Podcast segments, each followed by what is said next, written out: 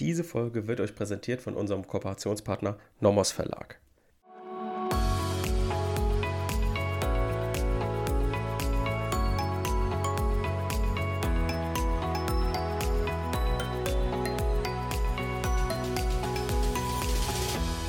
Willkommen zu einer neuen Folge Kurz erklärt. Wir befinden uns heute, wie ihr schon am Titel der Folge gesehen habt, wieder im Strafrecht und haben heute mal endlich ein richtig Besonderes, ein sehr spannendes Thema. Natürlich ist der Diebstahl oder der Betrug natürlich auch sehr spannend, aber Betrug hat man dann am Ende gemerkt, hat sich auch gezogen. Vermögensschaden immer ein nerviges Thema. Das findet wahrscheinlich niemand gut und deswegen mal ein bisschen zur Entspannung jetzt mal ähm, eine Einheit, die sich jetzt über mehrere Wochen ziehen wird. Das ist der Mord. Mord ist natürlich aus mehreren Gründen ein Klausurklassiker, den wird jeder Studierende, jeder Referendar oder Referendarin wird das schon mal irgendwie in der Klausur gehabt haben. Die Themen, sage ich jetzt mal, um das mal so grob zu umreißen, sind nicht ultra schwierig. Man kann hier viel auswendig lernen, Meinungsstreitigkeiten auswendig lernen. Ich denke mal, das größte Verständnisproblem wird es um, rund um den Paragraph 28 StGB geben. Den werden wir uns dann ganz in Ruhe anschauen. Aber zum Beispiel bestimmte Themen aus dem Rahmen der Heimtücke, ähm, oder Habgier, das sind Klassikerprobleme, die tauchen immer wieder auf. Die kann man, wenn man die erkennt, ganz easy mit, äh, mit auswendig gelerntem Wissen lösen. Und diese ganzen Meinungsstreitigkeiten werden wir uns jetzt in den kommenden Wochen anschauen. Heute aber erstmal könnt ihr euch zurücklehnen, macht euch einen Kaffee, entspannt euch. Heute ist der klassische Überblicksfolge am Anfang eines Themas. Da gucken wir immer so ein bisschen abstrakt von oben drauf, geben euch vielleicht ein paar Randbemerkungen mit, die vielleicht einfach interessant sind für ein gutes Hintergrundwissen, auch für die mündliche Prüfung. Und äh, ja, genau, deswegen würde ich sagen, starten wir einfach mal rein und gucken uns erstmal den Mord in seinem Aufbau natürlich an. Also wie ihr den in der Klausur aufbaut, weil das ist ja immer so mit das Wichtigste, was wir beim Mord können müssen. Und da sehen wir natürlich zuerst, wenn wir jetzt so systematisch von außen auf das Gesetz sehen, dann sehen wir, ah, der Mord steht vor dem Totschlag. Und zwar ist der Mord der Paragraph 211 und der Totschlag ist der Paragraph 212. Und der Mord regelt jetzt praktisch einen Fall des Totschlags und macht ihn sozialethisch besonders verwerflich. Also der Mord ist ein besonders verwerflicher Totschlag, kann man sich erstmal so grob merken.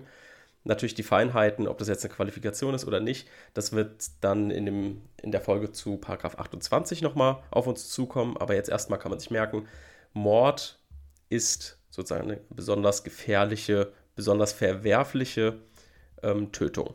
Der Totschlag wird eben dann zum Mord, wenn bestimmte Merkmale vorliegen. Das sind die sogenannten Mordmerkmale. Die sind in drei Gruppen eingeteilt im Gesetz, wenn ihr euch das mal anschaut. Gibt die erste, zweite und die dritte Gruppe. Die erste und die dritte Gruppe, die beschreiben ein tät bestimmtes Tätermotiv. Also oder eine bestimmte Tötungsmotivation, also aus welcher Motivation, die besonders verwerflich ist, tötet der Täter das Opfer. So, und das ist also eher was Inneres, eher was Subjektives, das können wir schon mal merken, uns merken. Dann in der zweiten Gruppe geht es um eine bestimmte Tatmodalität, also wie vielleicht ein bestimmter Täter vorgeht, wie er agiert, ähm, was er sich vielleicht objektiv für einen Plan zurechtlegt, sowas. Also da geht es zum Beispiel um das Mordmerkmal der Heimtücke, also eine Arg- und Wehrlosigkeit ausnutzen. Es ist also was Objektives, das, was man von außen sehen kann, was man von außen beurteilen kann. Da haben wir also schon mal den ersten Unterschied erkannt. Es gibt die erste und die dritte Gruppe. Die sind irgendwas Subjektives, eine Tötungsmotivation. Und die zweite Gruppe, die beschreibt ähm, Tatmodalitäten, wie der Täter vorgeht. Und mit diesem Wissen können wir auch schon mal grob uns einen Aufbau vor Augen führen vom Mord. Und zwar ist er natürlich wieder eingeteilt in Tatbestand, Rechtswidrigkeit und Schuld. Im Tatbestand ist dann erstens Tötung eines Menschen oder eines anderen Menschen. Das andere ist insofern wichtig, dass man, wenn man sich selbst tötet, natürlich nicht äh, mit Totschlag oder Mord bestraft werden kann. Deswegen ist es vielleicht ganz wichtig, dass man es immer dazu schreibt in der Überschrift. Also Tötung eines anderen Menschen ist der erste Prüfungspunkt. Der zweite Prüfungspunkt ist dann Mordmerkmale der zweiten Gruppe. Ihr merkt schon, uh, warum kommt jetzt Mordmerkmale der zweiten Gruppe und nicht der ersten? Ja, weil die erste Gruppe etwas Subjektives ist. Das habe ich vorhin am Anfang extra gesagt, damit wir wissen, aha, es kommt in den subjektiven Tatbestand. Das heißt, Nach den Mordmerkmalen der zweiten Gruppe, die wir geprüft haben, also ähm, zum Beispiel Heimtücke, kommen wir in den Vorsatz und brauchen natürlich erstmal Vorsatz bezüglich der Tötung eines anderen Menschen und bezüglich der Mordmerkmale der zweiten Gruppe. Dann kommen die Mordmerkmale der ersten und der dritten Gruppe, also diese Tätermotivation, dieses Subjektive kommt jetzt und wird im subjektiven Tatgestand geprüft. Das heißt, wir sehen, der Aufbau ist auf jeden Fall nicht so schwer. Um jetzt vielleicht noch ein bisschen Hintergrundwissen anzuhäufen, gehen wir in der Zeit ein bisschen zurück und gucken uns einfach mal den Mord an sich an. Also bevor wir jetzt die einzelnen Merkmale uns vor Augen führen, schauen wir uns nochmal den Mord in seiner mit zeitgeschichtlichem Hintergrund an. Also vor allem schauen wir mal auf den Nationalsozialismus. Was war da, wurde da bestraft? Da gab es den Mord an sich auch schon in Paragraph 211 und auch aus diesem Zeitraum kommt der Begriff des Mörders. Wenn ihr nämlich in Paragraph 212 den Totschlag reinschaut, dann sieht man, da steht der Begriff ohne ein Mörder zu sein. Das heißt, im Nationalsozialismus ging man irgendwie davon aus, dass man ein gewisses Leitbild erfüllen muss. Also man muss selbst das Leitbild des Mörders erfüllen. Ohne da jetzt zu tief einzusteigen, kann man sagen, das war eine bestimmte Einordnung eines Menschen, ob er Mörder ist oder nicht, ohne groß mit gesetzlichen Voraussetzungen zu arbeiten. Also man hat mit der sogenannten Tätertypenlehre Menschen kategorisiert, ach, der erfüllt das Leitbild eines Mörders. Das war eine eigene Voraussetzung damals, neben den Mordmerkmalen. Das heißt, damals hat man sogar, ist man davon ausgegangen, dass wer ein Mordmerkmal erfüllt hat, wurde nicht sofort zwangsläufig wegen Mordes verurteilt, so wie es heute jetzt wäre. Wenn der Tatbestand vorliegt, also Mordmerkmale erfüllt sind, wird man wegen Mordes verurteilt. Damals musste eben noch dieser besondere kriminologische Typus vorliegen, und zwar das Leitbild des Mörders. Das heißt, wenn man die Mordmerkmale zwar erfüllt hat, aber nicht das Leitbild eines Mörders erfüllt man, hat, wurde man auch nicht nach 211 StGB verurteilt. Und andersrum war es aber auch so, dass wenn man das Leitbild eines Mörders äh, erfüllt hat und keine Mordmerkmale, wurde man trotzdem als Mörder verurteilt. Also dieses Leitbild des Mörders, diese Tätertypenlehre, hat eine besondere Rolle damals gespielt. Das ist natürlich aber jetzt kriminologisch überholt, das wissen wir. Ähm, Tätertypenlehre macht man auch im Schwerpunkt beim Strafrecht in der Kriminologie. Die werden sich da noch besser mit auskennen. Aber die Tätertypenlehre ist auf jeden Fall überholt. Und ja, seit 1945 wird das natürlich eh auch anders angewendet. Da ist jetzt dieser Zusatz ohne Mörder zu sein, spielt nur noch in der Argumentation bei Paragraph 28 eine Rolle. Das werden wir uns dann anschauen. Aber jetzt nicht mehr die Rolle dieser Tätertypenlehre. Was auch im Nationalsozialismus noch im Mord da mit dabei war, war ein minderschwerer Fall. Das ist, war gar nicht so falsch, dass damals ein minderschwerer Fall dabei war, denn damals gab es ja noch die Todesstrafe für Mord. Und wenn man eben zwar mh, hm, die Mordmerkmale erfüllt hat und das Leitbild eines Mörders auch erfüllt hat, dann gab es trotzdem noch eine Entscheidung, wenn das eben ein besonderer Härtefall war, gab es den minderschweren Fall, da gab es eben eine lebenslange Freiheitsstrafe anstatt der Todesstrafe. Das war aber natürlich dann ab 1945, äh, 1953 dann auch abgeschafft. Es gab keine Todesstrafe mehr, deswegen hat man sich gedacht, gut, brauchen wir nicht mehr, können wir abschaffen, haben sie den minderschweren Fall abgeschafft. Diejenigen, die sich jetzt schon ein bisschen mit Mord auskennen, wissen, dass das vielleicht nicht die schlauste Idee war, denn es gibt natürlich auch im Rahmen des Mordes Härtefälle. Ich nenne da zum Beispiel den Tyrannenmordfall, also eine Ehefrau, die jahrelang äh, misshandelt wurde, verprügelt wurde von ihrem Mann, und äh, ihn dann im Schlaf erschießt. So, das ist dieser klassische Haustyrannenfall. Da musste sich die Rechtsprechung dann was ausdenken. Das ist die sogenannte Rechtsfolgenlösung. Das gucken wir uns dann auch zum gegebenen Zeitpunkt noch an. Und daran sehen wir, dass vielleicht es gar nicht schlecht gewesen wäre, diesen minderschweren Fall noch im Gesetz zu lassen. Was nehmen wir jetzt aus diesem kleinen historischen Einblick mit? Wir nehmen mit, dass es einen Begriff gibt im Totschlag, ohne Mörder zu sein. Das klingelt dann später bei uns in der Argumentation bei 28 StGB. Wir nehmen mit, dass es ursprünglich mal einen minderschweren Fall gab, der jetzt abgeschafft wurde, das für uns ein Problem gibt im Rahmen des Haustyrannenfalls. Und wir nehmen generell mit, dass natürlich die Mordmerkmale eine besondere Relevanz haben, dass es drei Gruppen gibt. Die erste und die dritte Gruppe sind bestimmte Tätermotivationen und die zweite Gruppe betrifft die Frage, wie jemand bei der Tat vorgegangen ist. Auch noch vielleicht interessant, sich anzuschauen, dass Mord, dieser Paragraph, natürlich nicht unumstritten war, gerade aus Grund des aufgrund des Fehlens von diesem minderschweren Fall. gab es 2016 den Versuch von dem damaligen Bundesjustizminister Maas, Heiko Maas von der SPD, die Überlegung, ja komm, lass uns das doch mal irgendwie reformieren. Dieses System, auch das ohne Mörder zu sein, steht noch drin. Es gibt keinen minderschweren Fall. Das ist alles irgendwie überholt, noch aus dem Nationalsozialismus. Lass uns das mal irgendwie ein bisschen reformieren.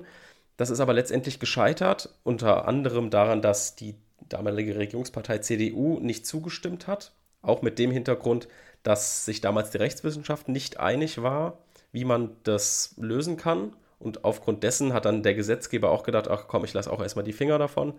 Und deswegen gab es da keine Reform. Und ja, deswegen haben wir nach wie vor die Probleme, zum Beispiel mit dem 28, dann mit der Rechtsfolgenlösung, die werden uns also im Studium und im Referendariat immer weiter mit begleiten. Okay, nachdem wir uns so einen kleinen historischen Überblick verschafft haben, werden wir jetzt in die einzelnen Mordmerkmale mal eintauchen, schauen uns mal an, was uns da in den nächsten Wochen erwarten wird, was, auf was es zu achten gilt. Natürlich, ich sag mal, in der Klausur der äh, Alltime-Klassiker ist eigentlich die Heimtücke. Also da gibt es so viele Definitionen, die werden immer wieder abgefragt, die müsst ihr einfach auswendig lernen. Die werden wir uns dann auch in der nächsten Folge angucken. Wir starten nämlich mit der Heimtücke und dort gibt es zum Beispiel generell die Definition der Heimtücke. Es gibt die Definition, wer ist arglos, wer ist wehrlos und dass das dann kumulativ vorliegen muss, muss man sich merken und, und, und. Also es gibt hierum mehrere Klassiker, die wir uns alle der Reihe nach anschauen werden. Hier gibt es natürlich auch etwas, was die meisten immer vergessen, das sage ich jetzt schon mal vorweg. Im Rahmen der Heimtücke muss man immer etwas ansprechen. Immer. Und zwar die restriktive Auslegung der Heimtücke. Das ist eben auch so ein Problem, was dem Mord inne ist, dass dieses, dieses Mordmerkmal der Heimtücke schwierig ist, weil damit jede überraschende Tötung zu einer Heimtücke werden kann. Und wie man sich dem Problem nähert, schauen wir uns auch an und bauen uns auch so einen kleinen Klausurblock, den wir dann immer wieder einfügen können, indem wir ihn einfach auswendig lernen. Werbung. Heute haben wir auch wieder eine Empfehlung für euch vom Nomos Verlag und zwar insbesondere für die früheren Semester.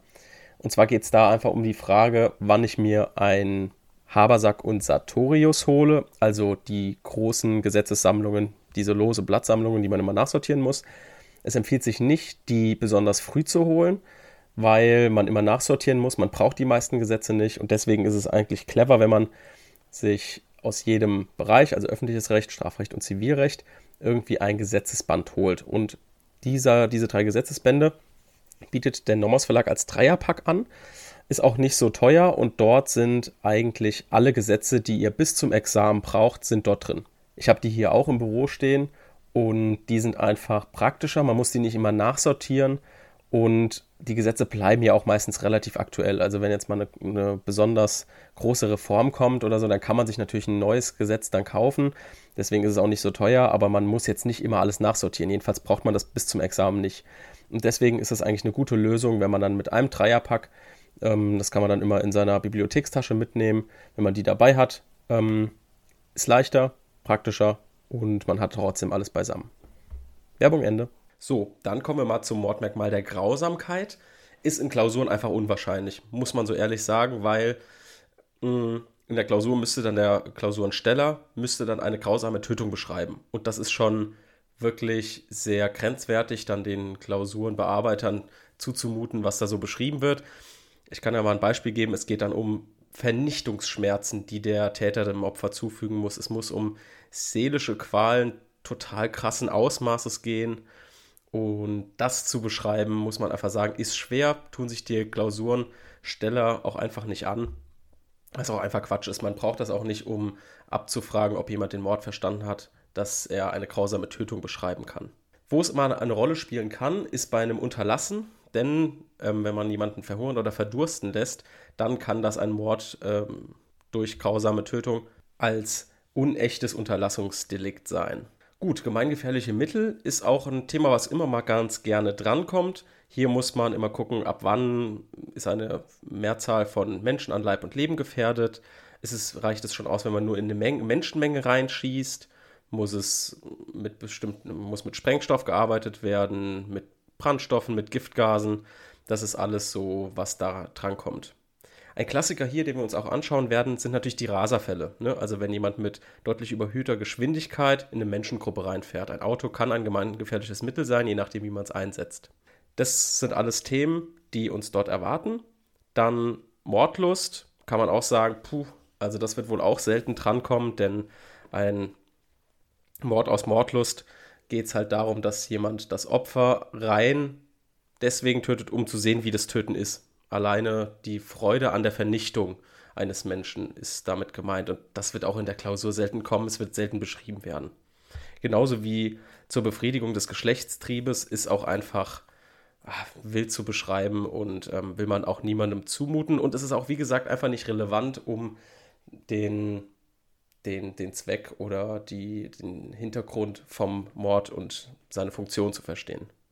Habgier ist ein, auch ein Klassiker, der gerne mal drankommt, ist aber eigentlich in der Regel nicht schwierig. Hier braucht man eigentlich nur die Definition und noch ein, zwei Punkte, die man sich dazu merken muss. Aber kann natürlich auch mal drankommen. Niedrige Beweggründe, auf jeden Fall ein sehr, sehr relevantes Thema, denn das kann man immer mal anprüfen. Es wird aber selten bejaht werden, sage ich mal. Also man prüft es fast immer an, aber lehnt es in den häufigsten Fällen ab. Und wie man hier dann zu einem niedrigen Beweggrund kommt, was auf sittlichst unterster Stufe steht, das werden wir uns dann auch in Ruhe angucken. Hier geht es natürlich auch mit den Schlagworten Blutrache, Ehrenmord, natürlich auch um Klausurenklassiker, die schon ewig lang bestehen. Dieses Urteil Ehrenmord gibt es schon aus dem Jahr 2006 vom BGH. Gut, dann kommen noch mal zwei Dinge, die sind immer ein bisschen fies. Wohl das fieseste beim Mord an den Mordmerkmalen, wie ich jedenfalls finde, das ist einmal die Verdeckung einer Straftat und die Ermöglichungsabsicht. Zwei Mordmerkmale, wo man einfach ein bisschen sein Hirn anstrengen muss, ist aber auf jeden Fall jetzt nicht unlösbar, kann man gut machen. Man muss dann nur auf ein paar kleine Dinge achten, die man sich irgendwie merken muss, was wir uns natürlich dann auch in Ruhe anschauen werden. Dann kommt die Konstellation mit Paragraph 28. Was das genau ist, das machen wir in einer großen richtigen Folge und werden diesen Streit, ob Totschlag und wie Totschlag zum Mord steht, in welchem Verhältnis und in welchem eben nicht, werden wir uns da ganz in Ruhe anschauen. Genau, das war es jetzt erstmal mit dem ersten kurzen Überblick. In der nächsten Folge schauen wir uns die Heimtücke an, werden uns alle Definitionen angucken und werden auch wahrscheinlich schon mal mit dem ersten oder dem zweiten Meinungsstreit starten. Und wir versuchen uns daran zu orientieren, wie ihr das in den Klausuren einbauen könnt. Das heißt, am Ende werden wir immer mal einen, einen fast ausformulierten Klausurenblock euch an die Hand geben, dass man zum Beispiel so Themen wie die besondere Verwerflichkeit der Heimtücke, das werdet ihr dann sehen, wie man das gut beschreiben kann, wie man diesen Meinungsstreit, die restriktive Auslegung führen kann. Das ist auf jeden Fall alles relevant und ist für euch dann, glaube ich, auch eine ganz gute Hilfe. Okay, dann bis zum nächsten Mal.